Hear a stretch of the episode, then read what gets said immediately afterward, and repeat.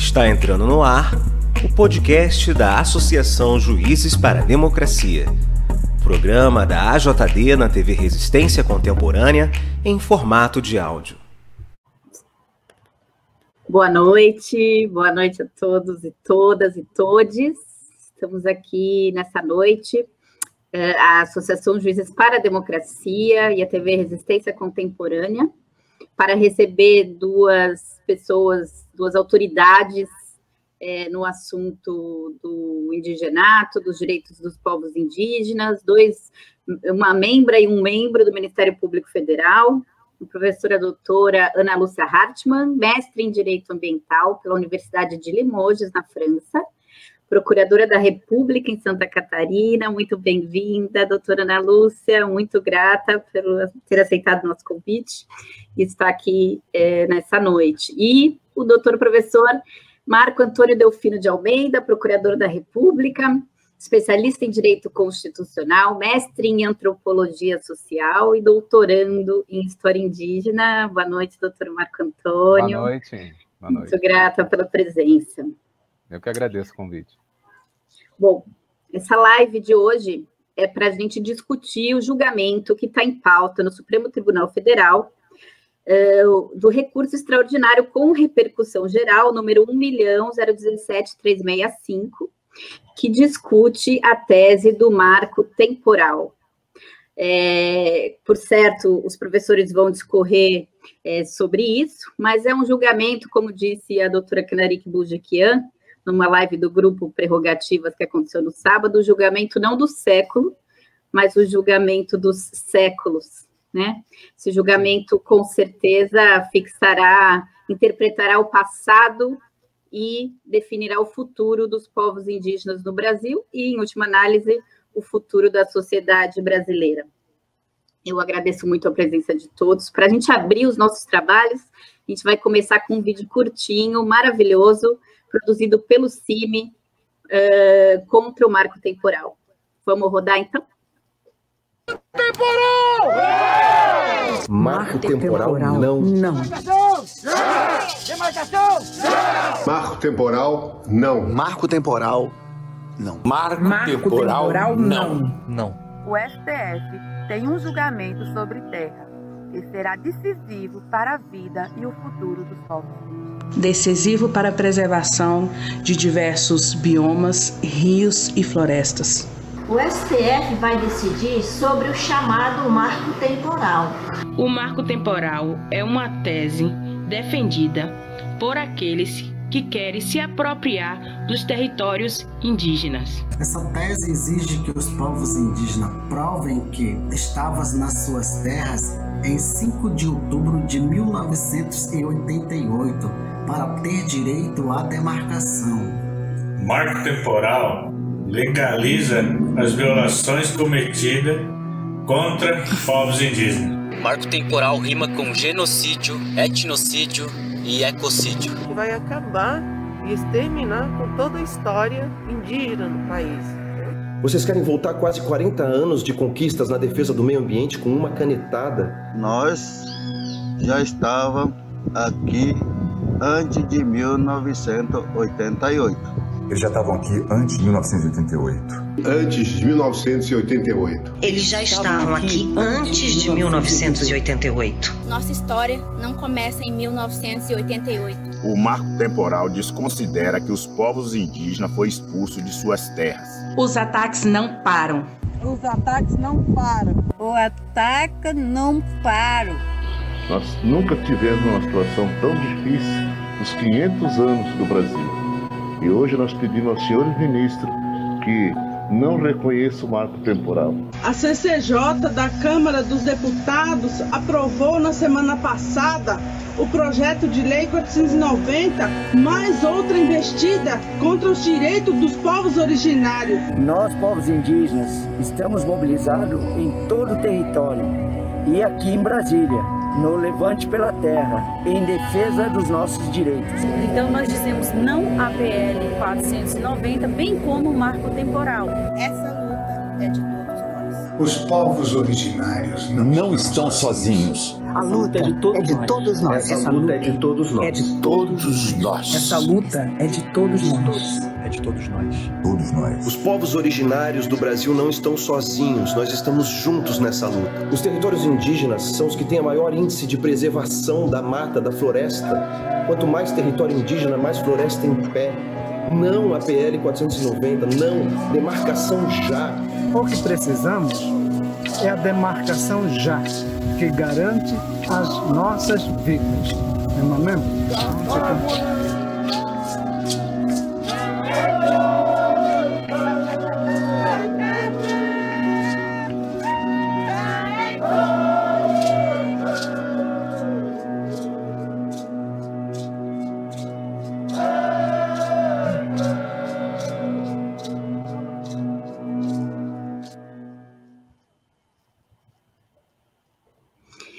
Coisa linda, né? Marco temporal, não. Esse vídeo, ele foi lançado quando da petição, né, da, da colheita de assinaturas para a petição que foi entregue ao Supremo Tribunal e foi entregue com 160 mil assinaturas contra a tese do marco temporal. É, não é só o direito dos povos indígenas que está em jogo, é o nosso futuro também em épocas de emergência climática, considerando que as terras indígenas são as que preservam as nossas florestas e o nosso meio ambiente. Bom, sem mais delongas, então, eu vou passar a palavra para os nossos expositores, primeiro para a doutora Ana Lúcia Hartmann. Uh, doutora, a senhora vai ter de 15 a 20 minutos para a sua exposição. Muito obrigada. Muito obrigada. Eu gostaria de agradecer imensamente por, por esse honroso convite, né? Que me foi feita através da doutora Cláudia Dadico, eminente juíza federal aqui em Santa Catarina, né? É, gostaria de agradecer as palavras é, da doutora Fernanda e essa oportunidade de estar junto com meu colega Marco Antônio, que não é só apenas um colega muito querido, mas é também um dos procuradores da República com a atuação mais relevante nessa causa indígena e um profundo conhecedor das questões indígenas do Brasil. Né? É, o nosso tema hoje Infelizmente, é um tema de atualidade e, mais uma vez, é uma preocupação grande no que diz respeito à luta desses povos indígenas pelo seu território, é, o território que é essencial para que eles continuem existindo enquanto povos né, diferenciados. Eu até tenho uma dificuldade para usar o termo tese do marco temporal, porque, é, para mim, eu prefiro usar afronta à Constituição, é, porque uma tese deveria ser uma tese de interpretação. E neste caso não se trata de interpretação da Constituição, porque a Constituição não tem qualquer condicionante do tipo marco temporal. Não tem a de 88, como não tinham as anteriores, que também reconheceram o direito é, dos indígenas às suas terras, direito originário. E aí eu acho que é importante a gente ter em mente que que é esse reconhecimento de que esse é um direito originário dos indígenas, ou seja, um direito que pré-existe ao Estado brasileiro, que isso já é reconhecido desde o ano de 1611. Nós não estamos falando de, de, de, de 1988, nós estamos falando da Carta Régia de 1611, nós estamos fazendo, falando de um alvará de 1680, nós estamos falando de constituições federais que foram repetindo esse direito desde 34, a de 34, a de 37, a de 46, a de 67, chegamos a 88. Então, até para a gente afastar eh, uma discussão absolutamente estéril sobre o tempo verbal que foi utilizado pelo artigo 231 da Constituição de 88 e que também é utilizado como alegação.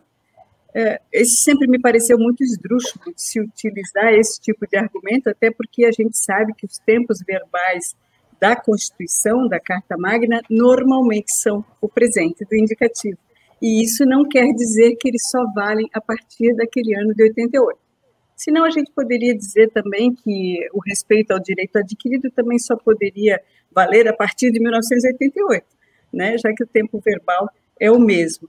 Mas estão afastando esse que me parece uma, uma discussão bastante é, estéreo, sobre o tempo verbal utilizado pela Constituição de 88 e lembrando que a Constituição de 88 vai mantendo uma coerência, uma tradição de outras constituições, eu queria lembrar também que nós temos vários precedentes anteriores a 1988, que também já discutiram várias teses e vários tipos de obstáculos que foram, é, foram se criando para tentar impedir a retomada das terras indígenas, o reconhecimento do direito dos indígenas às suas terras.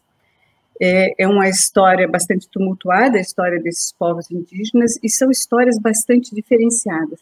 Mas, para começar, eu gostaria simplesmente de ler o que diz o artigo 231 da Constituição Federal, que me parece que já é autoexplicativo. Diz o artigo 231: são reconhecidos aos índios sua organização social, costumes, línguas, crenças e tradições e os direitos originários sobre as terras que tradicionalmente ocupam, competindo à União demarcá-las, proteger e fazer respeitar todos os seus bens. Então, não existe nenhuma condição de tempo, a Constituição não diz que deveria ser a partir de, do, da sua promulgação. A única condição que a União coloca para é, o exercício desse direito e desse reconhecimento é a tradicionalidade da ocupação.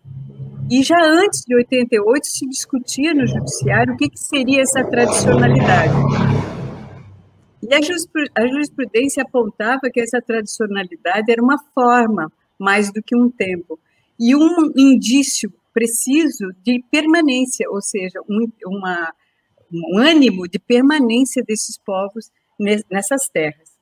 A partir de 88, nós temos uma novidade na Constituição e que diz respeito exatamente ao que é essa tradicionalidade. A própria Constituição, no parágrafo 1 do artigo 231, já explicou o que é essa tradicionalidade.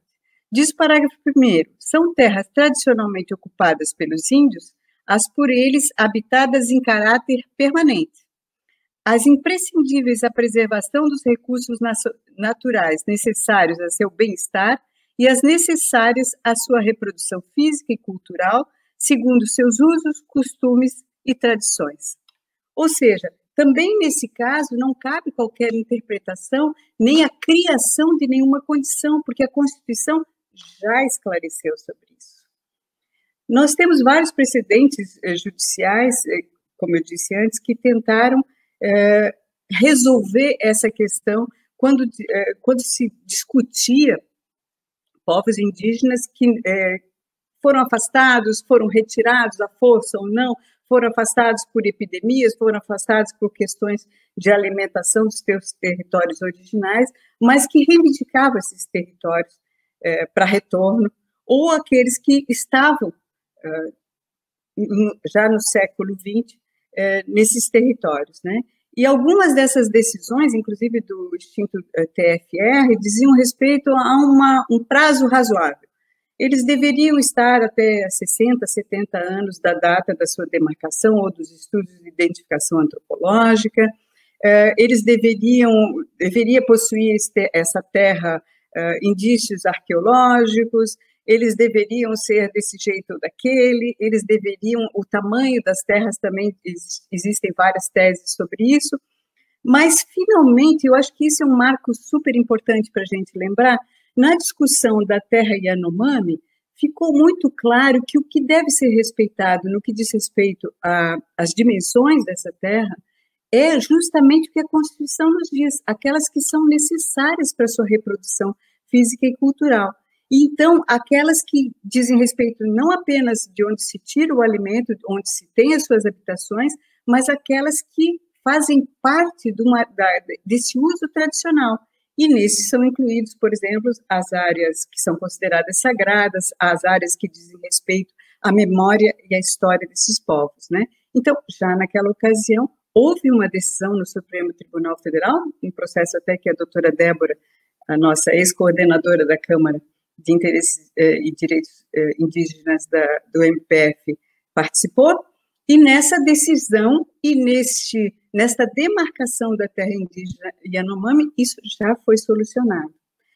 Ah, esse famigerado marco temporal, ele surgiu durante a discussão uh, no Supremo Tribunal Federal sobre a demarcação da terra indígena Raposa Serra do Sol. E era uma coisa bastante específica, isso que é o estranho disso, porque se discutia e se discutiu se a identificação antropológica então feita no caso específico daqueles povos da Raposa Serra do Sol, uh, estavam, uh, criavam essa condição para a demarcação da terra indígena uh, na forma do artigo 231. E um dos votos resgatou essa ideia do marco temporal. E, e, estranhamente, colocou esse marco temporal como a data da promulgação da, da Constituição de 88, dia 5 de outubro. Eu costumo brincar, e às vezes até em audiência judicial, se também nós temos um marco de horário, né? Se foi naquele horário que isso foi divulgado pela televisão, a, a nova carta, ou se poderia ser, por exemplo, de manhã ou de noite, etc. Né? Porque isso é, me parece um total absurdo. Acho que a gente tem que lembrar também que houve embargos declaratórios justamente para que essa, esse obstáculo do marco temporal não se tornasse uma regra geral para toda e qualquer demarcação. E o próprio Supremo Tribunal Federal decidiu nesses embargos declaratórios que aquela, aquela condição criada ou aquela tese era aplicada ao caso específico de Raposa Serra do Sol e que não deveria ser usada uh, como condição que a Constituição não possui para aquelas para as outras áreas de demarcação de outras uh, terras indígenas. Infelizmente, essa tese ou essa alegação continuou a ser utilizada em vários processos judiciais.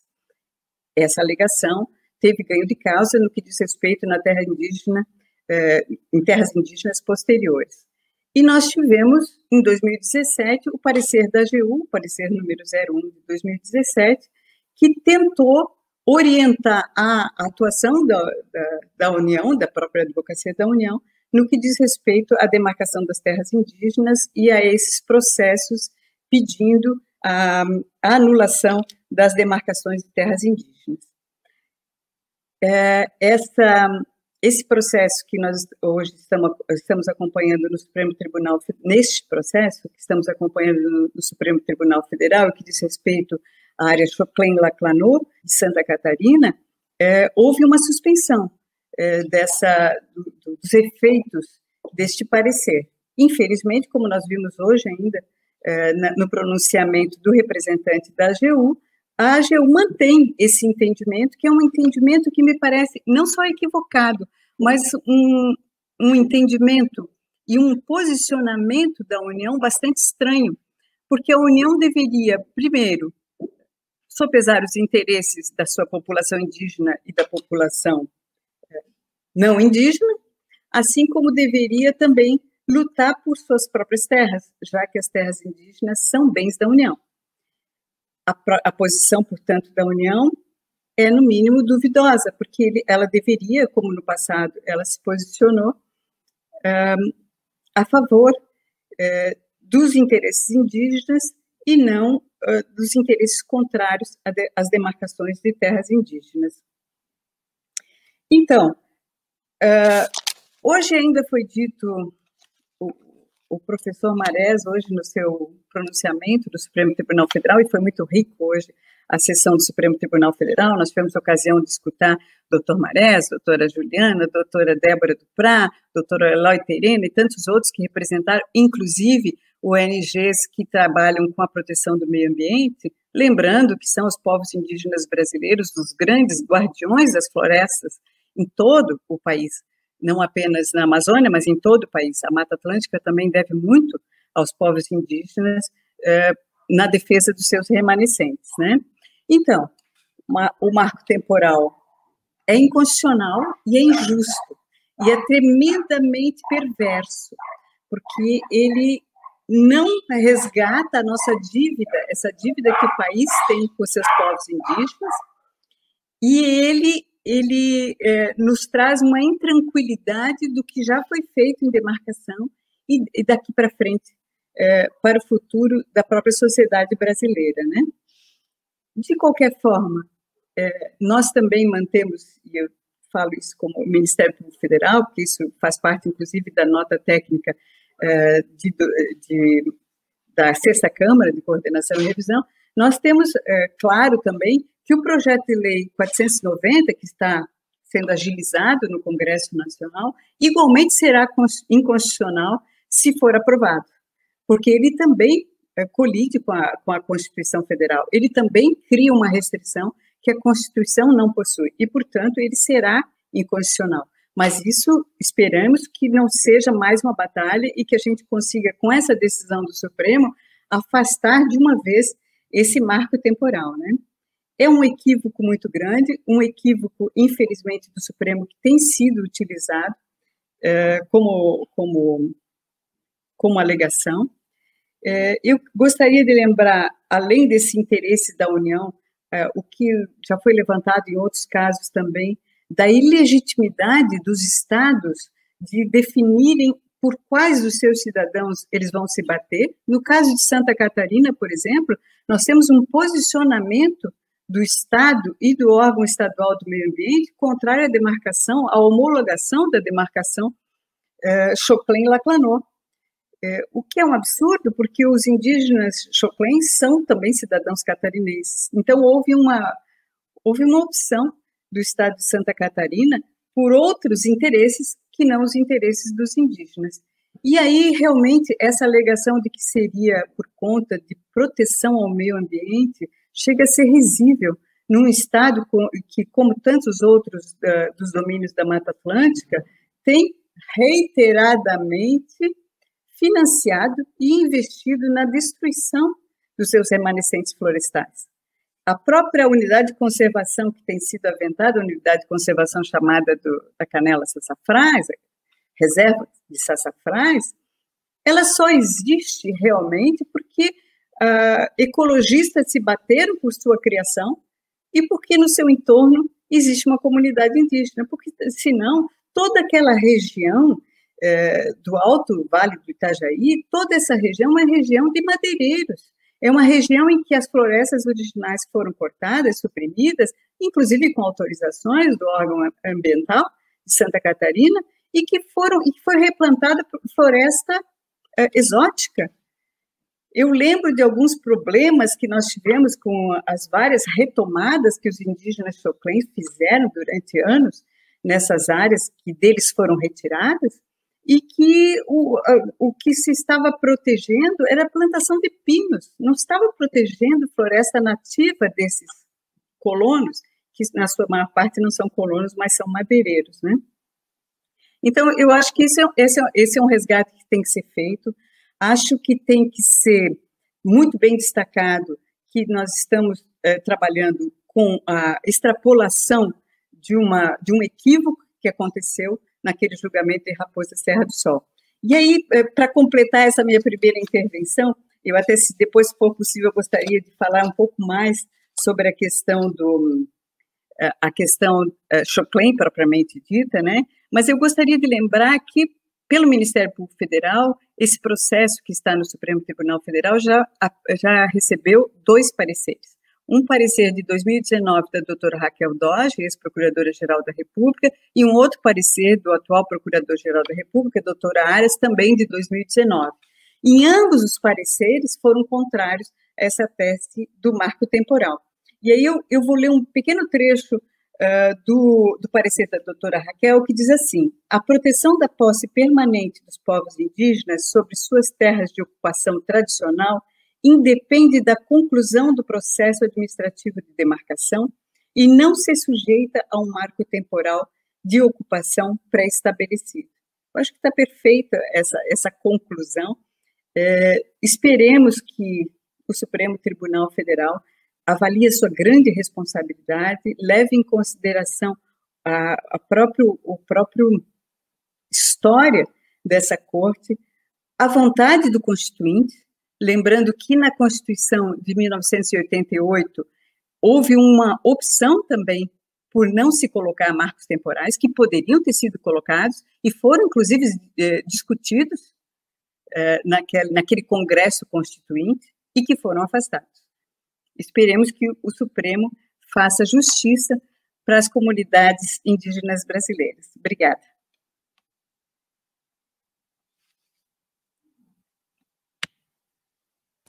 Obrigada, obrigada, Ana. Fala muito esclarecedora, né? Todos os pontos é, abordados, a questão da patente inconstitucionalidade dessa tese, entre aspas, como bem observou a professora Ana Lúcia, né? Constituição Federal, ela abarca a tese do indiginato, da tradicionalidade da ocupação das terras indígenas, tão bem pontuado pela doutora Ana Lúcia, e toda essa tese é uma ficção jurídica com fins é, políticos, jurídicos muito claros, né?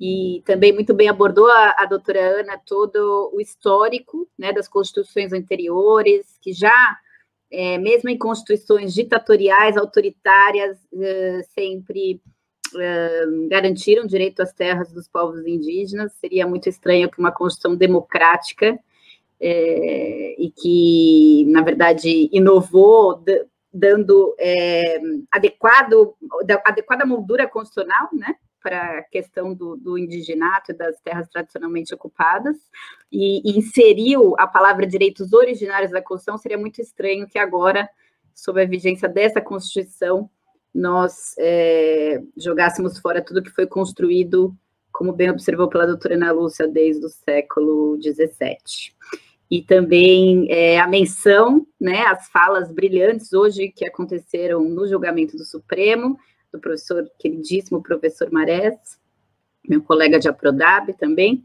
e da doutora Débora Duprá, né, especialmente, que esteve lá representando a Associação Juízes para a Democracia, a quem agradecemos imensamente é, a possibilidade de sermos representados como amigos curi por essa grandíssima autoridade em direitos indígenas no Brasil. Então, eu vou passar a palavra agora ao doutor Marco Antônio, doutor Marco Antônio Delfino de Almeida, para as suas considerações, nos brindar com seus brilhantes ensinamentos. Doutor Marco. Muito obrigado, é, doutora Fernanda. Né, agradeço né, o convite da, da, da, doutora Cláudia, que também nos, é, nos vê, né? já, já verifiquei algumas postagens dela. A doutora Kenarik, né, que também me, também me é, contactou, então agradeço imensamente, estou honrado pelo convite. Igualmente honrado, né, por estar dividindo essa mesa virtual com a colega Ana Lúcia, né, uma referência, né, uma dupla referência, né, tanto na área indígena quanto na área ambiental. Então, né, todos, né, e todas, né, colegas, né, aprendemos muito com ela, então hoje não foi exceção, né. É, igualmente, é, saúdo a, é, as, as apresentações, né, as sustentações orais que foram feitas hoje, foram extremamente é, ricas, né, e, e demonstram, né, pela sua diversidade, o quanto esse tema é um tema é, que é, no no espectro né, das entidades né, de defensores de direitos humanos é absolutamente unânime, né? ou seja, mostra que é, a, a, a, suposta né, complexidade é, ela inexiste porque é efetivamente algo né, extremamente simples. Então, é, como já colocado, né, fala da, do Marés, fala da, fala do, da doutora Débora, e especialmente algo é, é, muito é, fundamental né, nesse processo, especialmente quando nós buscamos esse rompimento né, é, com, essa, com esse paradigma né, do, do é a grande presença é, de advogados e advogadas indígenas, né? advogadas é, populares. Né? Isso também é algo que é, mostra que é, essa, esse aspecto que, é, que, é, talvez dialogue, né, efetivamente, até com o livro do professor Marés, né, Renascer dos Povos Indígenas para o Tempo, porque renascer efetivo é, dos povos indígenas é esse renascer atuando, né, é, sustentando, defendendo, e nesse sentido, é, é, essa sustentação oral né, de vários advogados e advogadas indígenas dialogue muito né, com o 232 da Constituição, que nós, é, de alguma forma, é, esquecemos ali, né, mas que o movimento indígena fez questão de nos lembrar, e especialmente né, nesse, já nesse ano pela DPF 709. Então, eu vou aqui rapidamente tentar fazer um esqueminha. Né, acho que muita coisa já foi dita, então talvez é, eu vou tentar abordar alguns aspectos né, que é, ainda, talvez, pelo menos na minha visão, não foram abordados. Então, vou falar rapidamente aqui dessa interpretação constitucional que foi falada, mas eu vou dar uma ênfase um pouco diferente. Uh, o segundo aspecto da, da, legislação indigenista. O terceiro aspecto é da, sobre, sobre o viés da reparação é, de violações de direitos humanos, na Resolução 6047, e o último aspecto é um aspecto relacionado ao direito comparado, né, que, é, especialmente direito americano. Então, uh, o primeiro aspecto, que é a interpretação constitucional, é, talvez seja o aspecto mais é, nefasto desse, desse, é, é, desse caso, porque todas e todos sabemos né, é, que é, um dos princípios que regem né, a Constituição é, Federal é o princípio da máxima efetividade das normas constitucionais, ou seja, se busca em cada é, dispositivo constitucional é, a extração da máxima efetividade, especialmente quando se, que, se, se volta para direitos humanos, é, se busca ali é, a, a, interpretação que vai ser mais protetiva né, para direitos humanos, né, a famosa interpretação pro homine, né, ou seja, buscar sempre a, a, interpretação que vai buscar a maior efetividade é, e a maior proteção é, de direitos humanos. Então, quando nós examinamos, por exemplo, né, só para é, comparar, né, como que nós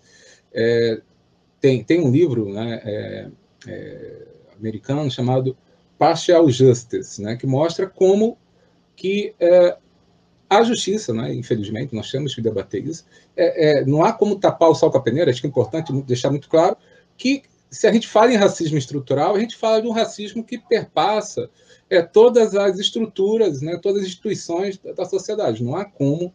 Né, é, havia, havia, havia aquela velha discussão né, da, de se portar a deficiência, a, pessoa não, a deficiência não se porta, a pessoa tem a deficiência, a pessoa, a pessoa com deficiência.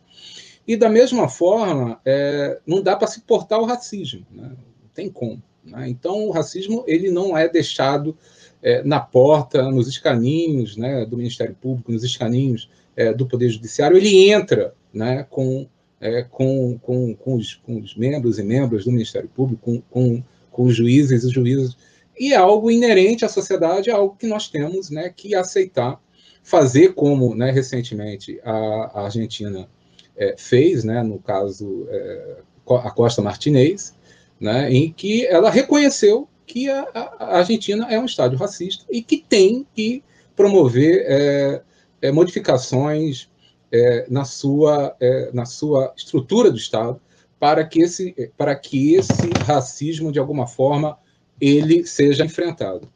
Então, uh, quando nós examinamos, por exemplo, a questão do sigilo bancário, é algo absolutamente, é, é, para usar um termo né, que foi usado hoje, acaciano, né, é que, uh, é, que o sigilo bancário é algo protegido da Constituição, só que não está, é, se você procurar a Constituição, né, de cima a baixo, você não vai ter um dispositivo né, que é, está, que proteja o sigilo, o sigilo bancário. O sigilo bancário é extraído ali do artigo 10, né, da intimidade, e, da, e do sigilo de dados do, do inciso 12 do artigo 5 Então, foi feita uma construção justamente, uma construção absolutamente correta, é, para que haja é, uma máxima efetividade, uma máxima proteção. Né? Não tem como, não teria como é, eu ter a minha intimidade protegida ter o meu sigilo de dados referente protegido se o sigilo bancário não tivesse albergado por essa é, proteção. Né? É, da mesma forma, o conceito de casa. Né? Casa. Casa, é, é, é desde a legislação americana, é, essa casa é um conceito que vai sempre sendo alargado para contemplar as mais variadas e possíveis né?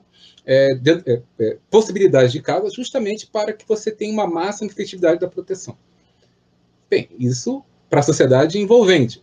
Agora, quando nós migramos no né, artigo 231, aí nós temos uma interpretação restritiva, uma interpretação gramatical, uma interpretação que, é, que fala assim, ó, tá vendo aqui? Não está escrito em 1988, mas eu consigo extrair por meio de uma interpretação verbal, gramatical, assim, é algo que, é, é, sob, sob o ponto de hermenêutica constitucional, inclusive é, tem até é, né, constitucionalistas né, famosos né, que fizeram pareceres é, é contrários a uma, é, né, favoráveis ao marco temporal, que talvez né, seja interessante que eles leiam né, as próprias obras para verificar que o que eles escreveram é um absurdo.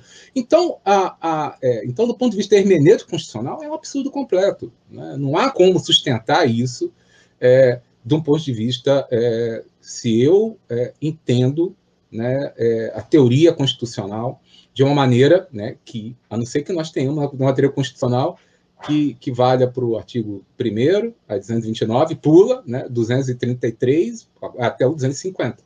Né? Então, a, é, é, não há como se, se, conceber. Então, a gente só pode conceber isso, é, infelizmente, num quadro de uma justiça que é parcial, né? que ela acaba tendo é, claramente é, é, entendimentos e, e, e, e visões diversas, de acordo né, com aquela famosa expressão é, que o ministro Marco Aurélio gostava de falar, que a gente não examina né, a capa dos autos, mas me parece que quando a gente acaba fazendo uma diferenciação tão grande em relação a esses temas, sobre um outro tema que é, que é, é, que deixa eu ver aqui tem uma pergunta aqui ah, tá. Tá ótimo. Já, já, já falo. Ah, já vou aproveitar aqui a pergunta da, da doutora Cláudia. E, é, e hoje, até foi é, uma, uma das. É, um dos. É, uma das pessoas que está sustentação oral, ele colocou o MS 31901, que é exatamente um, um, um MS é, da relatoria doutora, da ministra Rosa Weber, que mostra justamente essa relação entre a, a, a PET, né, a, o caso Raposa Serra do Sol, e, teoricamente, essa aplicação é absolutamente é, é, é, totalmente é, fora né, dos parâmetros. E, e, e, a ministra, né, colocar, colocar uma situação, o senhor estava falando oral hoje, que essa é, que não há, tem você tem que estabelecer uma decorrência lógica entre é, a, o, a tese e a sua aplicação. E, e essa, e essa, é, esse fio lógico, esse encadeamento lógico, ele se perdeu. Porque o que foi colocado lá muito claramente é uma tese, né, que a gente vai aqui é, questionar, que estabeleceu a data de 5 de outubro de 88 como marco né, para é, que houvesse é, a, a, para que houvesse a, a processo de demarcação de terras indígenas. Isso foi muito é, no sentido de, é, de considerar, né, e aí especialmente esse, essa parte, esse E, né, que desde que né, essas pessoas é, é, desde que comprovado que essas pessoas é, não estivessem ali em face né, de, é, de renitente esbulho, né, de negligência, ou seja, esse é a, é, é a tese né, que foi construída, ou seja, é, se tiver algum fator né, externo, né, remoções forçadas, crimes que impeçam que a pessoa estivesse ali é, em 5 de outubro de 88, é, não haveria proteção. Essa foi a tese. E, e, isso se perdeu totalmente, né? ou seja, passou a ser é, algo como, não, independente do motivo, né? De, se não tiver uma fotografia né, que comprove que os indígenas estiveram lá em 5 de outubro de, outubro de 88, é, você é, tem a impossibilidade de haver, de haver demarcação. Então, é, só para que a gente né, avance, é, então, essa interpretação é, restritiva é algo absolutamente. É, né, não, tem mínima, não, tem, não tem mínima fundamentação. O segundo aspecto, é um aspecto que eu vou dialogar com a última, com a última parte da minha fala, é que é, a gente igualmente desconsidera, é, isso talvez seja o mais complicado, é o, o, chamado princípio da confiança. Né? Ou seja, é como se nós fizéssemos tábula rasa de que o, de que o Estado existe. Então, o Estado, desde 1910, aí é, já houve essa é, abordagem do indigenato, mas eu vou aqui focar na República. Né? A partir de 1910, nós temos a criação do Serviço de Proteção ao Índio e Localização de Trabalhadores Nacionais, né? um instituto aí que foi criado né, com o intuito muito claro ali de, de busca de mão de obra né, para uh, busca de mão de obra para a substituição da mão de obra escrava. Né? Esse era o objetivo né, do SPI, né? tanto que tem esse adendo, né, localização de trabalhadores nacionais. Muito bem, o SPI ele tinha lá, entre as funções dele, qual? Proteção de terras indígenas. Estava lá. O Estado, enquanto é, é, detentor ali, enquanto desse, desse mandato né, é, legal, ele tinha esse mandato de proteção de terras indígenas. Ah, posteriormente, em 1928, né, com o decreto 5484, que, é, que encerrou a tutela orfanológica e, e estabeleceu a tutela estatal, você colocou os indígenas sobre a tutela estatal. Né? E, e pelo Código de 16, os, os indígenas eles foram considerados, né, infelizmente ainda há essa, né, é, é, como relativamente incapazes. Então, nenhum ato poderia ser praticado sem que houvesse a, a, a participação do Estado. Era, era, literalmente uma relação colonial. Relação colonial. Que, que, qual, do ponto de vista é, teórico, o que que, no, que, que que, como que você consegue estabelecer uma relação colonial? Quando você tem um plexo de direitos, né? você tem um cidadão e você tem um súdito. Então, é, durante todo o período republicano, a relação com os povos indígenas foi uma relação colonial. Né? Os indígenas tinham restrição de locomoção, eles não poderiam né, é, se locomover sem autorização do SPI. Né? É, é, famo, é famosa aquela é, questão, né, a, famo, a, famosa conversa entre o, o então líder, liderança, depois deputado Mário Juruna, e o general Smart da FUNAI, para a, a, a viagem ao tribunal, ao tribunal Russell, né? em que, o, te, teoricamente, é uma coisa que voltou a ser debatida hoje. Né? Se a gente pegar aquela, é, a, a, conversa que, era, que foi gravada entre o Juruna e o general Smart, e exatamente a mesma questão que representantes do governo federal fazem em relação à PIB. Mas você não pode viajar, você não pode falar mal do governo, você é, e você é tutelado. Né? Tinha lá, foi colocado. Então, é, isso foi colocado de uma forma muito clara. Né? Nós temos o, o, o você tinha é, no SPI punições né, que eram feitas sem qualquer. Hoje foi muito falado né, do devido processo legal, né, inclusive na fala, me recordo, do, do representante da, do, de Santa Catarina, que não pode haver devido. Não, não, tem que haver o devido processo legal para que haja o desapossamento é, é, dos produtores né, de suas terras. É, mas um dos elementos que diferencia é, é, súditos né, e cidadãos é justamente a inexistência do devido processo legal.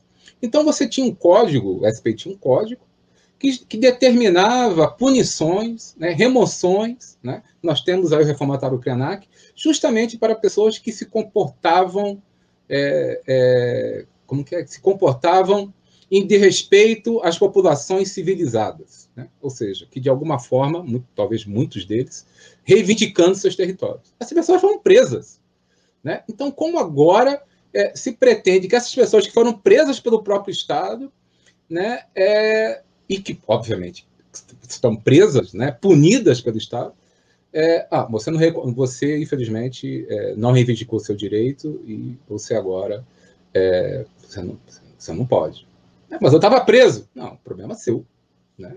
O problema seu que você foi preso. Né? A questão é que você não reivindicou. Então, é, essa é, é algo absolutamente é, kafkiano, né? kafkiano é, é, se pensar que é, um Estado que tinha o dever né, de, é, de, de, de, proteger as terras indígenas, não efetiva seu dever, e aí a gente avança até para uma questão que foi colocada aqui. Ah, em 73, é, o artigo 65 é, da Lei 6.001, ele estabeleceu que em cinco anos a, a, as terras indígenas deveriam ser demarcadas. Esse é o primeiro marco temporal. Né? O Estado falhou. O Estado não fez. Né? Aí, ó, ó, não, mas aí a gente tem aquela nossa, ah, a lei não funcionou, a lei não pegou. Então vamos agora colocar na Constituição. Colocamos no artigo 67 da DCT Em cinco anos, até, as terras deverão ser demarcadas, né? como foi colocado aqui. Esse é o marco temporal. O marco temporal é esse. O marco temporal é 93. O marco temporal da inação do Estado. Né? E nada se fala disso, como se é, é, o fato do Estado não cumprir o seu papel fosse algo. Não, isso acontece todo dia, isso não tem problema. Isso, o Estado tinha uma obrigação legal. Depois tinha obrigação constitucional. E, nada acontece. Como se algo fosse algo. Não, é, isso aí. É, isso aí é. No Brasil, você sabe, as leis elas existem, né? É mais ou menos como aquela questão da famosa é, lei, né?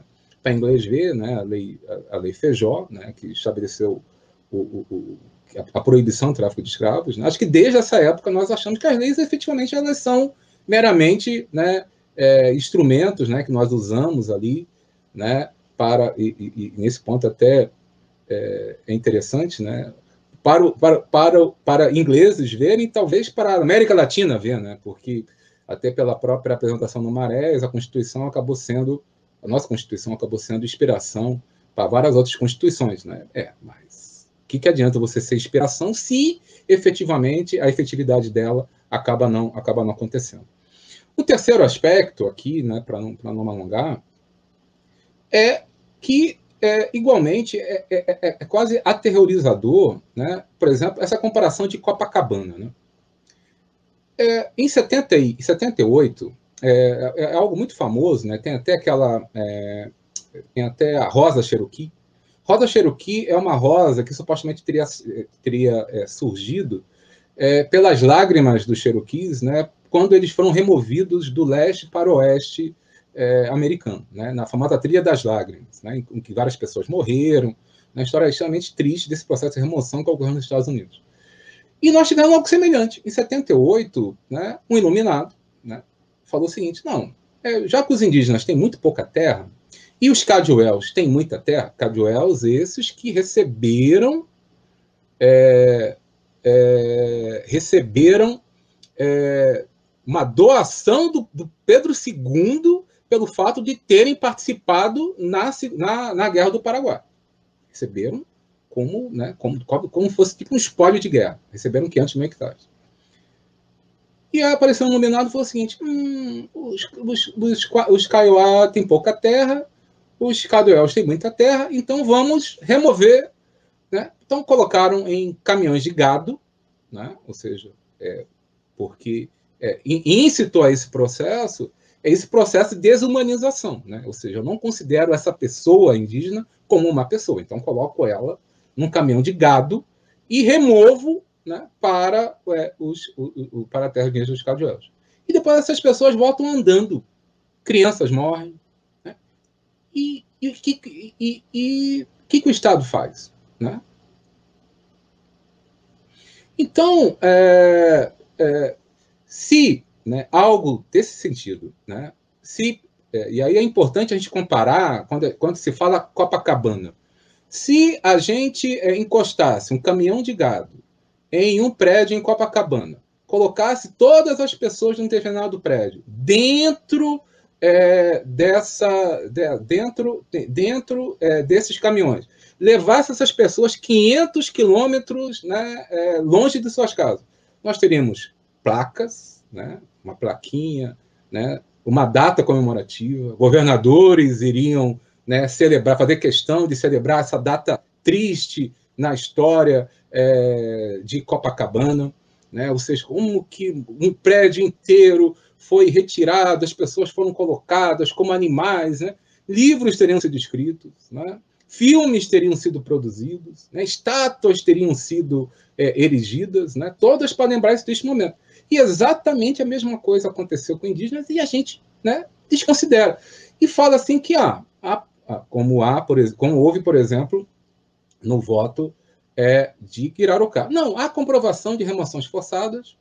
Opa, há comprovação de remoções forçadas? Como o ministro do, do STF pode falar que há comprovações de remoções forçadas e não faz nada? Remoção forçada, o Estatuto de Roma, são, é, é crime contra a humanidade. E mais uma demonstração dessa justiça parcial.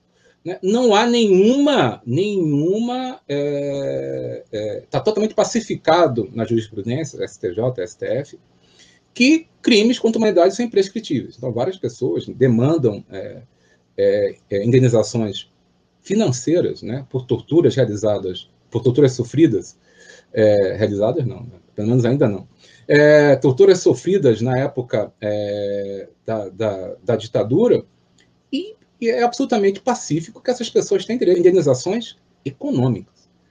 Agora, me parece que há um debate, e, e, e o marco temporal também é sobre isso, para pessoas que sofreram é, crimes contra a humanidade indígenas e que não têm direito a uma reparação. Porque, pela resolução 60, 40, 60 147 da ONU, a reparação ela tem que ser plena e efetiva. Né? A reparação tem que ser plena e efetiva. E uma das é, componentes da, da, da, é, da reparação plena e efetiva é essa restituição é, integral, né? Integral. Né? E, e, dentro da restituição integral nós temos a volta ao domicílio, que é a volta ao seu território. Então, é, a partir do momento que eu tenho uma comprovação de uma remoção forçada, eu não tenho que perguntar, ah, mas ele não é uma remoção forçada, é um crime contra a humanidade. Imagina é, se eu vou falar para uma pessoa, mas você resistiu à tortura? Assim, é, ninguém faz, porque é uma, é uma pergunta absolutamente abjeta, né? é, eu, eu perguntar se a pessoa, por que, que ela não, de alguma forma, resistiu. Né? É uma pergunta que não se faz. É um crime contra a humanidade que tem que ser reconhecido e a reparação devida tem que ser é, efetivada. Agora, o Estado ele não pode, né, para crimes que estão colocados no mesmo capítulo do Estatuto de Roma, ter comportamentos diferentes. Né? Uma prescrição, né, um marco temporal, né, para pessoas que foram colocadas em caminhões de gado, e uma outra né, para pessoas, né, cidadãos, né, eu não vou discutir aqui, mas eu não posso ter diferenciações tão é, gritantes, tão flagrantes como essa.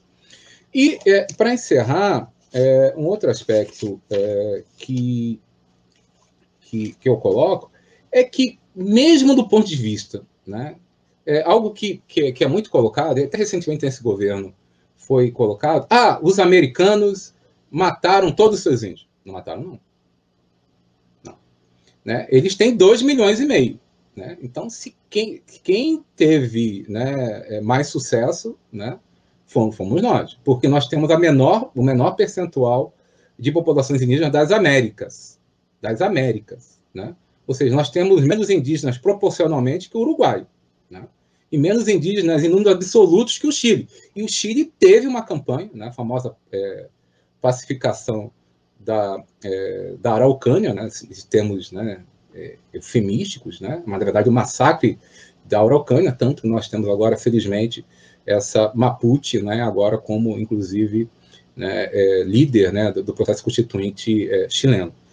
E, mas no, nos Estados Unidos, né, desde um, de um julgamento do né, Cherokee Nation versus Geórgia, você tem estabelecida essa relação é, tutor tutelado, né?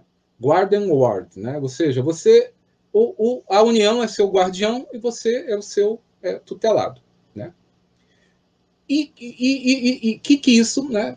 Obviamente a gente pode ter várias, que é mais ou menos a ideia da tutela. Só que o que, que acontece, que aconteceu em um julgamento, né? É Seminole Nation versus é, governo americano.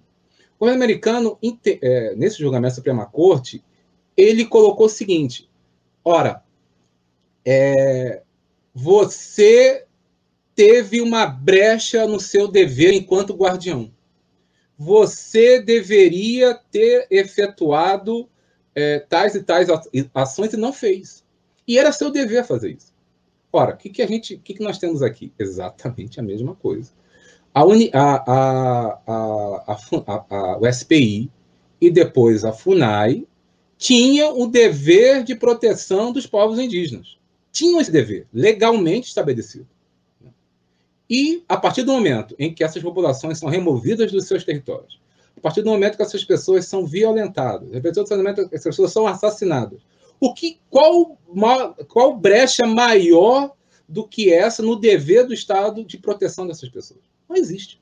Né? Recentemente, né, até por conta é, desse, desse entendimento, nós tivemos aí até uma questão financeira, né, o, Cobel Settlement, né, o maior acordo, né, durante algum tempo foi a maior ação é, civil pública né, nos Estados Unidos, justamente porque os Estados Unidos falharam no dever ali de, é, de, de, de, gerir os recursos né, indígenas que eram assegurados a ele. Então tiveram uma paganização gigante. É, e aqui a gente, tudo bem. É, você, era, é, você tinha esse dever de tutela, falhou, é, mas o problema é do índio. O, é a famosa culpabilização da vítima, né? Não, mas você, a FUNAI tem a sua parcela, mas efetivamente o culpado é você. Não, mas eu não podia é, comparecer é, a, a, ao, ao, judiciário sem a FUNAI. Problema seu. Eu estava preso porque a FUNAI me mandou. Problema seu. A questão é que você. Então, é algo é, absolutamente né, é, é. E para encerrar, tem, tem, tem uma, é, uma pentologia né, do, que é, do chamado Manuel Escorza, é, peruano, e dentro dessa pentologia tem um, tem um livro chamado Garabombo Invisível. Né? E, é, e aí é, é, é, um, é, um, livro de realismo fantástico, e, e o Garabombo é, invisível, né? pelo realismo fantástico, né? aquela questão né? do Oceano de Solidão e tal, né? um realismo fantástico, mas também era invisível porque as pessoas não viam. Então ele falava assim, não, mas é verdade que eu sou invisível porque eu já fiquei é, quatro dias na porta é, de, um, de um fórum e as pessoas passam e não me veem. Né? E é exatamente isso que nós, seguidamente, fizemos com os povos indígenas. Então, nós não os vimos, as pessoas ficaram né, demandando seus direitos, demandando é, é, o processo de demarcação, e as pessoas não os viam, eram pessoas invisíveis. Agora, como que essas pessoas que foram invisibilizadas, né, é, de forma, é, de forma é, intencional, são agora as culpadas pela sua suposta inação, pela suposta falta. Né? Então é algo extremamente perverso e apenas mostra né, o, o quão, é, é, é quão triste né, a gente, como sociedade, tem um desfecho que não reconheça a inconstitucionalidade no marco temporal. Obrigado. Obrigada, professor Marco Antônio. A gente fica até sem ar, né? Depois de ouvir ele. Depois de ouvi-lo, professor. É, todo desencadeamento lógico, né, sobre a interpretação constitucional, com base no, na, na, teoria dos direitos fundamentais, da hermenêutica constitucional, tudo que o professor disse aqui tem muito embasamento, muito estudo, muita prática é, na na efetividade dos direitos fundamentais, o que se trata, no fundo, uma questão de direitos humanos, né? Direitos humanos versus os interesses neoliberais, que estão passando como um rolo compressor sobre todos os nossos direitos, direitos ambientais, direitos humanos. É muito, muito esclarecedor. E eu queria, é, antes de passar para as perguntas e para os debates, é, ler até um trechinho aqui para vocês de uma fala em 2016 em Brasília do antropólogo Eduardo Viveiro de Castro, em que ele fala sobre a relação do indígena com a terra, porque no final das contas o que nós estamos conversando aqui é sobre o direito à existência né, dos povos indígenas. E ele diz que pertencer à terra, em lugar de ser proprietário dela, é o que define o indígena. Então, eu ia sugerir é, que os palestrantes falassem um pouco mais sobre essa, essa, essas duas teses, né, do indigenato e do assimilacionismo, e se essa questão do marco temporal, não com esse nome especificamente, mas se isso, quando da discussão sobre a inclusão ou não do termo direitos originários na Constituição, já foi amplamente discutida na Constituinte, né? E se foi discutida na Constituinte, isso já ela, ela foi um debate que precedeu a escolha né, do Estado brasileiro por esse ou aquele, é, ou aquela tese, ou aquele rumo, né, para a vida dos povos originários e a sua relação é, com a terra. Isso é uma, uma, uma, uma, primeira bola aqui que eu deixo com vocês. E também perguntam lá no chat se vocês têm sugestões, expectativas, opiniões sobre o resultado desse julgamento. Quem quer começar? Pode falar. Tá sem som, Ana. Tá me ouvindo agora? Tá me ouvindo? Ah, agora sim. Vou, eu vou falar primeiro, até para deixar o Marco respirar um pouquinho, porque ele já nos deu uma extensa aula, né? Eu acho que é muito importante a gente, e principalmente nós estamos aqui falando entre juristas também, né? Eu vejo que tem muitas outras pessoas também, eh, a Osmarina, querida do CIMI, está aqui presente, o Marcos, antropólogo, que trabalha conosco aqui em Santa Catarina também, mas acho que é muito importante que a gente afaste é, de uma vez, e infelizmente a gente ainda vê muito no judiciário, este apego a uma noção civilista de posse. Nós temos que afastar isso quando se trata de, da, da, do direito originário dos indígenas à sua terra, ao seu território. Não se trata disso. Isso, se trata do reconhecimento de um direito que é anterior ao Estado brasileiro, é anterior à legislação do Estado brasileiro. Esse reconhecimento, o reconhecimento, como eu disse antes, que é super antigo, é do século XVII, que nós temos sido reiterado nas nossas constituições. Então, não é posse, não é aquisição, não é uma posse que possa ser adquirida, vendida, comprada, uh, ela, é, ela é o que a gente chama de instituto do indigenato. É esse direito originário anterior ao Estado que define essa relação dos grupos indígenas, das comunidades indígenas, dos povos indígenas com a sua terra e com o seu território. Foi dito aqui também que o, o quanto é diferente essa relação que os povos indígenas têm com o seu território. O território para eles é completamente diferente do território para a nossa sociedade envolvente, né, ou não indígena no Brasil. Nós temos uma outra relação que é uma relação utilitária com o território. Para os indígenas, o território é vida, ela faz parte da vida indígena, faz parte da, da, da identidade indígena, é uma outra relação. Por isso é tão importante também que a gente se baseie nesse conhecimento dos antropólogos para definir se uma dada comunidade tem ou não direito a uma demarcação. Quem vai identificar essa cultura e a sua forma de relação com o território é o laudo antropológico. Essa é a segurança jurídica que se busca tanto. Eu não consigo ver maior segurança jurídica do que usar a letra da Constituição, do que obedecer à Constituição. Insegurança jurídica vem justamente de tentar escamotear, inovar, reescrever a Constituição Federal. E aí foi perguntado também se houve a discussão. Houve, se a gente verifica as notas dessa discussão que aconteceu lá em 87, principalmente, a gente vai verificar que houve tentativas de se colocar marcos. Já existiam alguns precedentes jurisprudenciais que indicavam, desde a Constituição de 46, desde a de 34, de 37, não se colocou. Se não se colocou, foi uma opção do Constituinte. Não, não tem marco. O marco, como disse muito bem o meu colega, é aquele que já estava previsto antes, que foi previsto de novo na DCT. São cinco anos para o Estado brasileiro demarcar. Não demarcou. E aí, é, e aí é, é, me veio à mente também o quanto a gente tem ouvido é, como alegação e como, infelizmente, existem decisões que dizem ah, reserva do possível, o Estado brasileiro não consegue fazer o processo de demarcação. Não é que não consiga. Na verdade, é uma vontade deliberada de que elas não sejam feitas. Quando houve vontade política, elas foram feitas. Nós passamos por alguns anos e algumas gestões no governo federal em que elas foram feitas.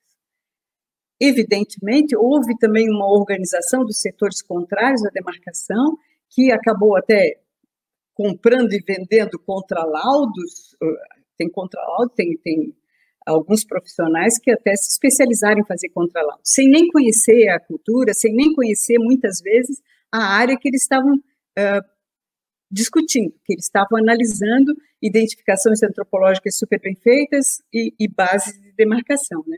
Então, primeira coisa que a gente tem que fazer, vamos retirar a posse civil dessa discussão, porque ela não existe. O Instituto é o do indigenato, o que se faz aqui é reconhecimento de direito. Por isso, quando a, a doutora Raquel disse assim, independe inclusive do processo de demarcação, independe inclusive do processo de demarcação. O processo de demarcação é só uma oficialização desse reconhecimento, porque é terra indígena independente disso, né? E essa é a segurança jurídica que se diz que se procura tanto. O Marco uh, tocou também num outro conceito que é também originário daquela discussão do Raposa Serra do Sol, que diz respeito a essa ressalva. É, então, vamos dizer, eles teriam que estar lá no dia 5 de outubro de 88, salvo se caracterizado remitente esbulho.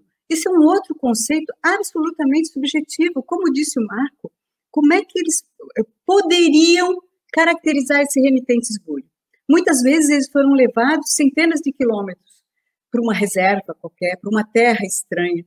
Muitas vezes eles foram carregados dentro de caminhões. Isso aconteceu aqui no oeste de Santa Catarina, na terra indígena Umbu, que eu trabalhei no processo de, eh, de, de demarcação, que ainda está em curso, os processos são longuíssimos. Eles foram retirados no momento em que houve uma definição de marcos de limites entre o Paraná e Santa Catarina, a Polícia Militar de Santa Catarina colocou esses indígenas dentro de caminhões e carregou para a reserva eh, Chapecó e botou fogo nas casas. E como é que se imagina que essas pessoas, nesta época, principalmente nesta época, desvalidas, sem dinheiro, sem representação judicial, como é que eles iriam fazer essa resistência, a não ser através de manifestações, através de conversas, através de reclamações? Pois bem, nós temos algumas decisões que as alegações chegam ao cúmulo de, de exigir que houvesse é, a judicialização por parte desses indígenas. Ah, eles reclamaram, eles, eles fizeram manifestação na estrada, eles disseram para a imprensa, mas eles não entraram na justiça. Mas como se imagina que eles poderiam entrar na justiça? É, é, é, eu vou usar de novo essa palavra porque a única que me vem à mente é perverso. Isso é um processo perverso. Essa, essa, essa política de integração entre aspas, ou de assimilação dos indígenas à nossa sociedade, como se a nossa sociedade fosse muito boa, a nossa sociedade que está eh, levando o mundo inteiro para uma crise global climática, que está destruindo as nossas reservas florestais, que está acabando com a nossa água potável, dizem que eles teriam que ser assimilados. Aí dentro disso, o que está por trás disso? O interesse em usar as terras indígenas para plantar soja transgênica, para criar gado na Amazônia e, e, e para botar pinos em áreas de florestas. Eu queria lembrar aqui, porque eu vi algumas coisas hoje, hoje eu estou o dia inteiro pensando nisso, porque a gente viu as manifestações é, judiciais, mas de manhã as manifestações dos indígenas lá. E eu levei até um susto, eu estava ah, eu assistindo o vídeo da PIB em Brasília e eu vi uma indígena Choclen, a Kulum, que é minha velha conhecida, eu trabalhei bastante na área indígena Choclen, tenho maior apreço e respeito pelo povo choclen, um povo extremamente sofrido. Os povos indígenas brasileiros são muito sofridos, mas o povo choclen, só para vocês terem uma ideia, eh, tradicionalmente esse povo existia dentro do Planalto catarinense, das serras catarinense, gaúcha e do Paraná, e eles se estendiam, esse território deles se estendia das cercanias de Porto Alegre até o sul do Paraná. Eles hoje estão numa área de 14 mil hectares no Alto Vale do Itajaí, na região de Ibirama, eh, José Boatê e outras cidades, Doutor Pedrinho, etc., cidades daquela região. Eles foram dizimados no início, e eles não foram dizimados apenas por conta do contato de, de doenças, etc. Eles foram dizimados a ferro e a fogo. Santa Catarina viveu uma coisa espantosa que diz respeito aos bugreiros. Os bugreiros eram como se chamavam os matadores dos índios, que eram chamados pejorativamente de bugres em Santa Catarina. Toda a Serra Catarinense, a Serra Gaúcha, onde eh, os choclens tinham muitas aldeias, foi palco dessa matança. Existe um livro que eu acho que é muito interessante para quem quiser ler. Eh, eu tive uma sorte imensa na vida, que foi de contar com o auxílio luxuoso do professor eh, antropólogo, professor doutor Silvio Coelho dos Santos, que tem os principais livros sobre o povo choclen, e um deles, que é Índios e Negros no Sul do Brasil, uma, uma história dramática sobre os choclens, é, que eu acho que é, uma, é, um, é um documento básico sobre isso, e ele, ele alinha todas essas, inclusive documentos oficiais, é, demonstrando essa matança que existiu. É, tem uma coisa espantosa. Ele chegou a entrevistar um desses mais famosos bugreiros da Serra Catarinense, em que ele conta como eles faziam, que eles atacavam de noite e que eles normalmente matavam todos.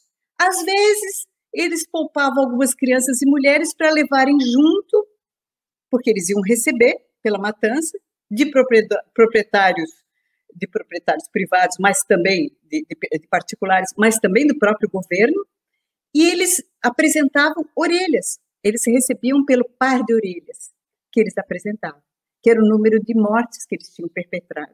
Às vezes eles levavam algumas crianças que depois eram dadas para adoção, às vezes eles levavam algumas mulheres que seriam escravizadas é, para provar que efetivamente eles tinham matado indígenas. Eles devastaram, eles dizimaram.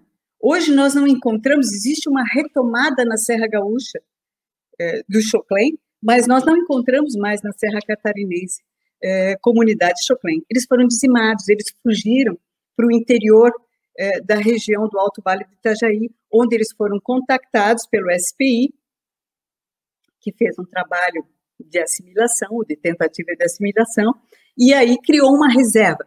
Eu acho que é muito importante que a gente diga isso também, porque a imprensa, tanto a nacional quanto a de Santa Catarina, está usando muito a palavra ampliação uh, de terra indígena. Não é verdade.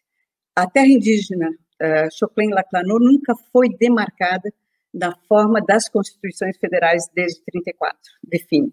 Ela foi criada uma reserva, uh, e essa reserva, em 1926, essa reserva foi criada por um esforço muito grande que foi feito por, uma, uh, por um funcionário do SPI, o Eduardo Heran, que foi, inclusive, a pessoa que fez o contato, que teve sucesso no contato com uma comunidade indígena Choclen, e que procurou criar essa reserva para protegê-los.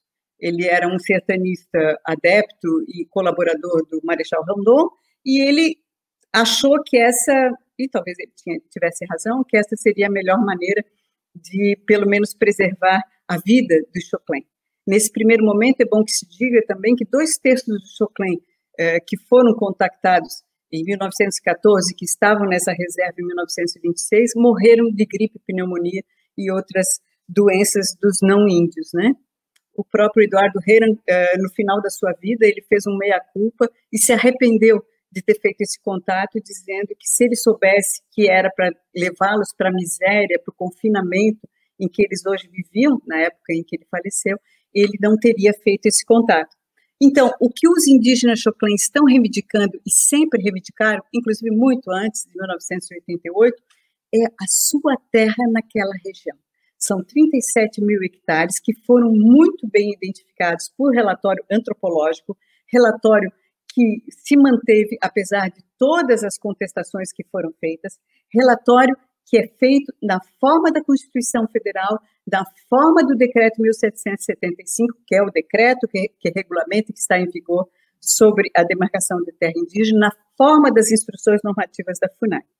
Então, não é ampliação, eles não estão querendo mais do que eles ocuparam ou ocupam, bem ao contrário, eles estão querendo muito pouco em relação ao seu território original. Infelizmente, agora no mês de julho também nós perdemos dois grandes, duas grandes lideranças Choclen que sempre estiveram à frente dessa luta, que foi o professor Namblá, professor indígena Namblá, e o Aniel Priprá, que era uma grande liderança indígena, que foi o primeiro presidente do Conselho Estadual de Povos Indígenas de Santa Catarina. É, eu espero, é, como dizem os indígenas, eles ancestralizaram e se tornaram parte dessa força do povo Choclen de continuar lutando.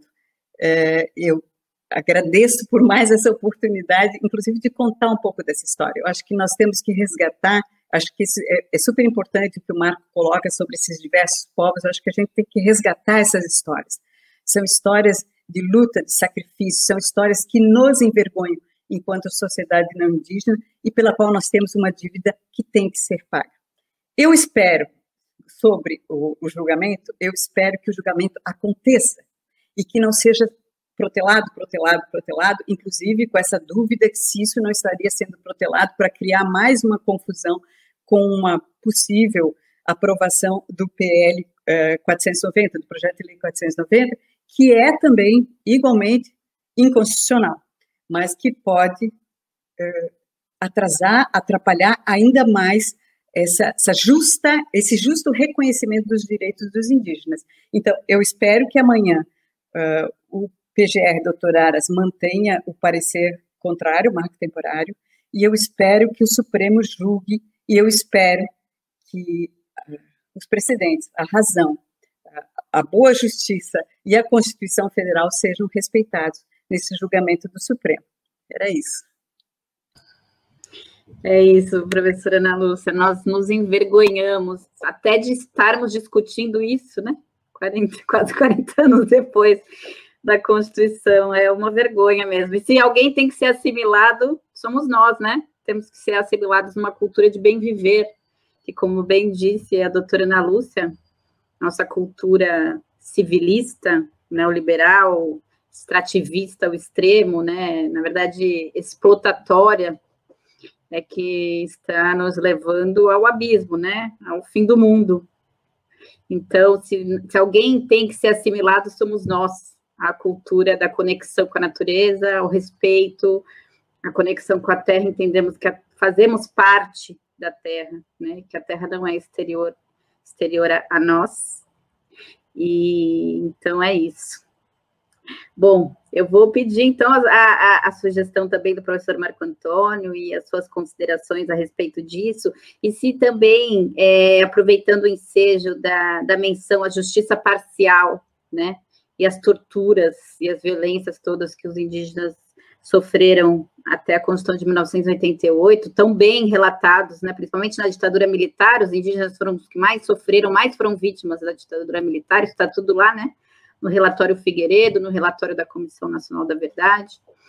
Então, essa justiça parcial que parece também, professor Marco Antônio, é ter dois pesos e duas medidas, né? Não só pelo marco temporal da demarcação que foi descumprido no Estatuto do Índio, depois da Constituição Federal, mas pelo marco temporal da, da ocupação das terras pelos grileiros, né? Terras públicas, e está aí o PL da grilagem, está aí o PL 490. Eu também queria ouvir um pouco sobre isso, sobre esses dois marcos temporais tão opostos, né? Tudo para o grileiro. Então, vamos entregar o território brasileiro, né? Para quem ocupou ilegalmente terras públicas para fins de degradação ambiental, inclusive e os indígenas que têm os direitos originários a essas terras e foram torturados até 1988. Estamos aqui debatendo sobre isso absurdamente e envergonhadamente. Professor Marco Antônio. Não, é, super, super agradeço. E, e, e, essa pergunta, doutora Fernanda, é uma pergunta é, complexa, mas eu, é, a gente vai, eu agradeço imensamente por ela. E mais rapidamente eu vou tentar falar sobre a questão do, do assimilacionismo, né? E, e, eu vou contar uma história que eu também estou muito à vontade, é, porque é, faz uns, agora já faz o 2008, né? A gente recebeu a visita do James Anaya, então relator é, da ONU para os povos indígenas, e ele, se não me engano, é Apache, né? Agora posso estar é, equivocado, mas é indígena americano, Apache. E ele, é, na época, eu não era antropólogo ainda, ele falou assim: eu não falo com antropólogo. Né? Ele tinha uma resistência aos antropólogos. E, e isso é, tem muito a ver, é, e por conta, é, no final do século XIX, é, nos Estados Unidos, né, o, governo americano falou o seguinte: ele estava gastando muito dinheiro né, com as guerras. Né, é, na verdade, era um, era um processo que ocorria não só nos Estados Unidos, na Argentina, no Uruguai, guerras contra os indígenas. Né? E, é, e, os Estados Unidos, né, logo depois daquela do famoso massacre de Little Bighorn, massacre porque foram né, os americanos, soldados americanos que morreram. Né? Agora, quando eram os indígenas, obviamente que não era, não era massacre. Mas é, quando houve, né, é, o, o americano resolveu falar assim, não, esse negócio... E aí eles consultaram os antropólogos, os antropólogos falaram o seguinte, não, os indígenas eles têm uma propriedade comunal, para que você acabe né, com os indígenas, é, você tem que é, acabar com a propriedade comunal. Então, no final do século XIX, veio é, uma. É, veio. Tá, tá ótimo, já vou aqui acelerar. É, veio uma legislação chamada DOIS Act, né, que determinou o loteamento das reservas indígenas. Então, qual era a ideia? A ideia era, né, os indígenas ficam é, é, ficam aqui com é, uma, uma parcela pequena, 30 hectares, e você é, loteia e, e, e, arrenda o resto. Né? Então, é, aí você pode pensar, nossa, que absurdo, né? Isso no século XIX, coisa bem americana. É, mas não difere muito do projeto atual de arrendamento né, é, de terras indígenas para o agronegócio que está sendo costurado. A ideia é justamente essa, deixar os indígenas ali com, com, com, um, piquinho, com um pouquinho de terras e, é, e você acabar é, é fazendo ali, é, é, teoricamente, integrando, né, fazendo, quando, quando, quando esse discurso né, de que ah, ele é igual a gente,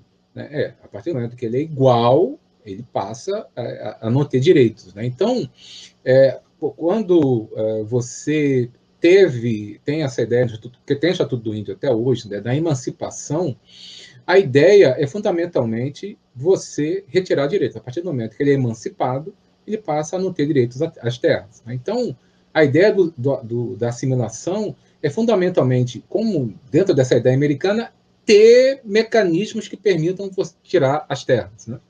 O, o, tem um, um, um escritor é, australiano, Patrick Wolff, que ele diferencia de uma forma bem, bem interessante é, o racismo cometido em face dos indígenas e o racismo cometido em face da população negra. Em relação à, à população negra, você tem, né, nos países é, é, é anglo-saxões, a questão do, do one drop, né? ou seja, se você tiver uma gota de sangue, você é negro. Porque, obviamente, quanto é, porque o objetivo era que você aumentasse a população escrava, né? ou seja, independente se tiver, se tiver uma gota, é negro e é um escravo. Já em relação aos indígenas, você inverte, né? você tem é, várias legislações né, é, dos chamados mestiços. Né? Ou seja, para ser indígena, você tem que ser puro. Né? Se você não for puro, você não é indígena. Então, você tem várias legislações na Austrália, Nova Zelândia, Estados Unidos, chamados half-breed, né, que são os é, é, termo, né, mas é o termo né, legal usado, que é um termo que para você é, retirar direitos, né?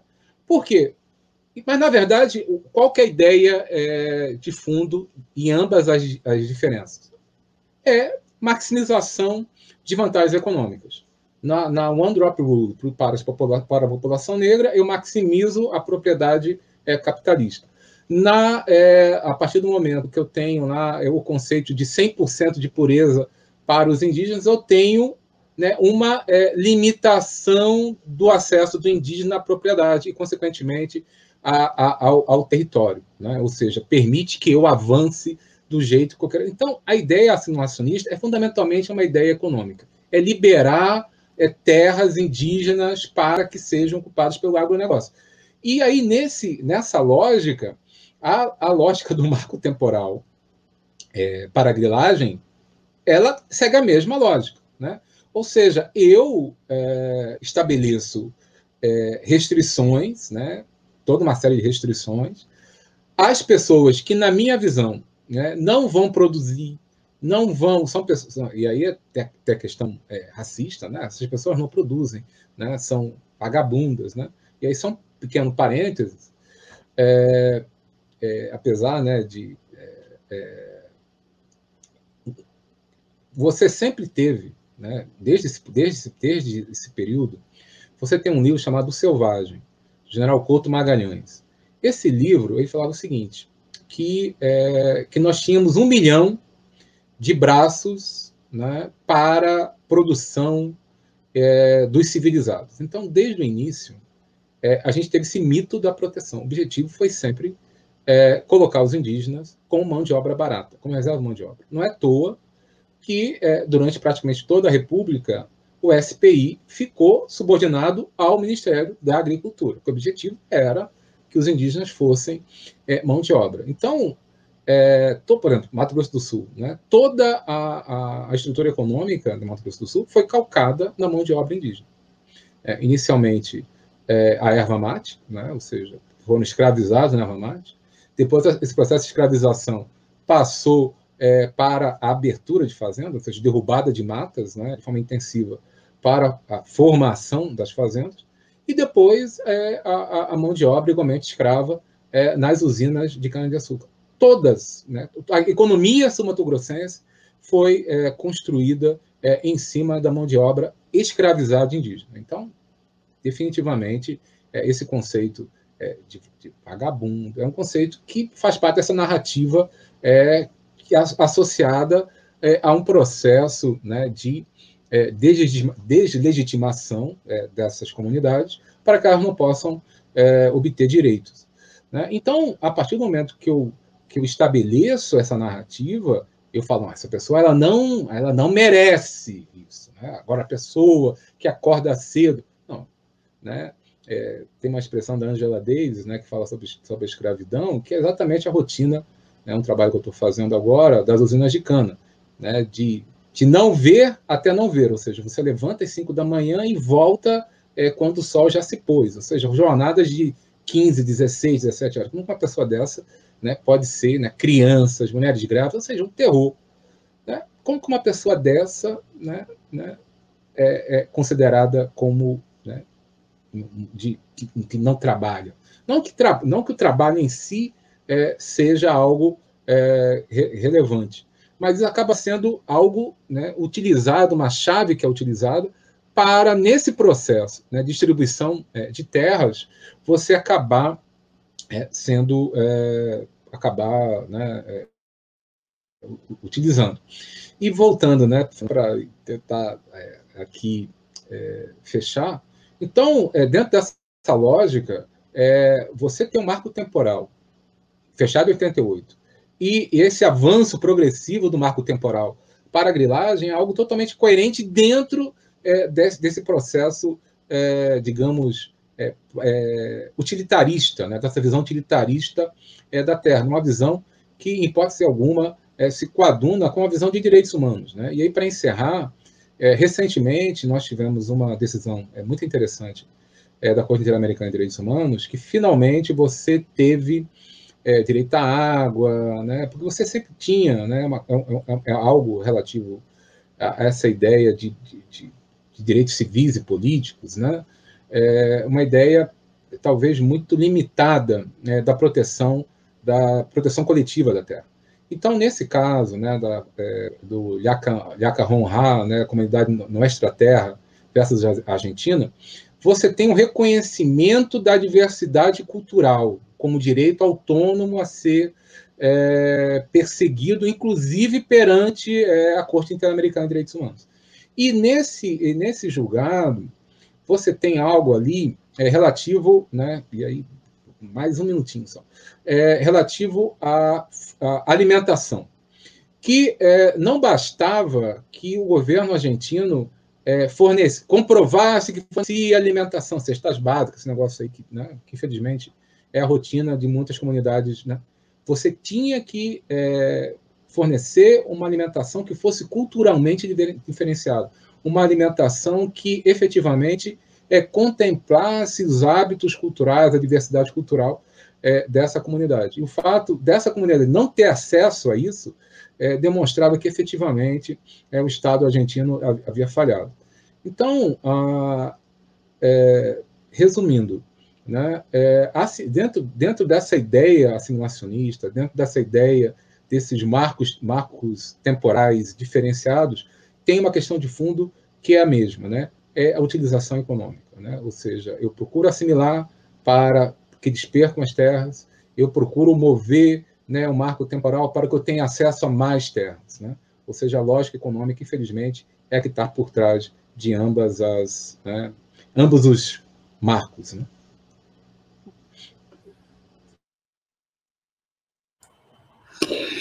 Professor Marco Antônio, é, perguntaram no chat se o senhor teria alguma sugestão, alguma opinião, algum palpite sobre o julgamento, se, se, se quiser dar ou não, pelo perfil do Supremo. Ah, eu, assim, sou um otimista, né? É, eu, eu entendo que vai haver uma postergação, muito provavelmente pedido de vista, né? até por conta, talvez, é, das manifestações, 7 de setembro, algo nesse sentido. Mas eu entendo que após esse prazo, a grande questão é quanto tempo esse, esse prazo de vista vai durar, né? Mas eu, eu entendo que após esse prazo de vista, é, eu, eu entendo né, que há maioria é, no Supremo para é, derrubar o marco temporal, porque realmente os argumentos eles são é, muito fortes, né? Talvez o argumento mais forte seja né, a, a, a, impossibilidade de você pegar uma ação que era especificamente é, casuística, né, para um determinado caso, e usar isso como um precedente, absolutamente. Isso não é um precedente. Né? Até um colega escreveu um artigo, né, do colega Edilson, sobre isso, que a rigor, você não pode considerar o caso da Porra Serra do Sol como fundamento para o estabelecimento de uma tese, é, de, né, como um precedente a ser usado em outros julgados. Né? Do ponto de vista de técnica processual, você tem ali é, sérios problemas. Então, é, e, e, e, pode ser que esse seja argumento até de algumas pessoas. Né? Recentemente, nós tivemos um julgado é, muito interessante na Suprema Corte Americana, que considerou o estado do Oklahoma inteiro como terra indígena. E o argumento, foi um argumento que para a gente é um terror, né? que é aquele argumento dos, dos originalistas, né? que, a, que a pessoa pega aquela interpretação né? extremamente é, é, como que os, né, os pais fundadores interpretam, mas foi acabou sendo é, a interpretação que favoreceu é, é, é, o tratado, né, o reconhecimento do tratado entre os povos indígenas e o, governo americano e, consequentemente, que o estado do Oklahoma inteiro fosse considerado como indígena. Então, pode ser que a gente não tenha argumentos, talvez, como os da sustentação oral em alguns ministros ou ministras, mas nós tenhamos talvez argumentos nesse sentido, né, de que não é possível é, se construir é, um precedente é, de um caso né, concreto ali, de, uma, de um caso específico, como foi Raposa Serra, Serra do Sol. Isso mesmo, professor. Estamos todos, todas e todos muito confiantes na, no Supremo Tribunal Federal. O Legislativo e Executivo vem impetrando ataques reiterados contra os direitos indígenas, contra os direitos sociais, contra os direitos constitucionais, os direitos humanos, é, tendo apenas como único norte, né, como único sul, melhor dizendo, o direito, o direito não, né, é, os, os interesses econômicos, o interesse do capital, e então o Supremo tem uma grandíssima oportunidade, né, não só de cumprir a sua função por excelência, que é ser guardião da Constituição Federal, e aqui foi dito muito bem que a Constituição é muito clara e não dá margem a qualquer interpretação para esse marco temporal, que é uma ficção jurídica, política, em prol do utilitarismo e da, do neoliberalismo, mas uma oportunidade de reafirmar que a vida e o direito à existência ele é superior aos interesses do capital. E com isso, brecar essa violência, esse etnocídio, esse genocídio e esse ecocídio que estão em marcha nesse país e no mundo hoje, né? Nós somos hotspot, inclusive ambiental, como a professora Ana Lúcia disse, né? Então, é tudo, são, é tudo a mesma coisa, né? Os direitos ambientais, os direitos aos povos indígenas, o direito à conexão com a terra. Então, nós estamos confiantes no Supremo Tribunal Federal. Eu queria agradecer muito a presença de ambos, é, muitíssimo. Vou dar a palavra por 30 segundos para cada um para se despedirem. Doutora Ana. Bem rápido, adorei. Espero que a gente tenha outras oportunidades de conversar. É, foi muito, muito, muito importante é, acho que a gente tem que manter esse, esse, esse ímpeto, não só agora nesse, nessa discussão sobre esse equívoco, vou mudar, não é nem tese nem afronta, é o equívoco. O equívoco que aconteceu lá na Raposa Serra do Sol não pode persistir e tem que ser afastado. Então, é marco temporal não, o único marco que a gente gosta é o Marco Antônio. E, e muito obrigada e boa noite a todos. Boa noite. Tá, eu, é, eu igualmente agradeço né, imensamente aqui o, o convite, né, aprendi bastante, né, mais uma vez com, com com a Ana Lúcia. Né? Agradeço o convite da, da JD. É, e, é, e eu, eu, eu entendo que é, momentos como esse, né, são essa que é, resistir sempre, né, é algo relacionado àquela utopia do Galeano, né, especialmente nesse momento. Né.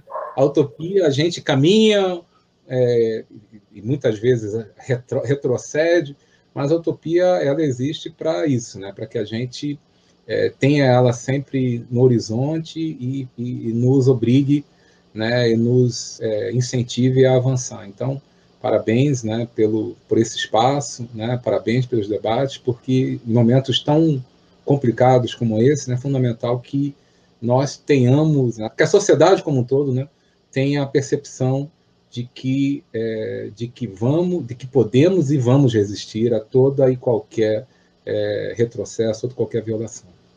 Obrigado. Resistiremos, Resistiremos professor. professor. Sempre. Marco temporal, não. Boa noite a Marco todos. temporal, não. Temporal, não. Boa noite. Boa noite.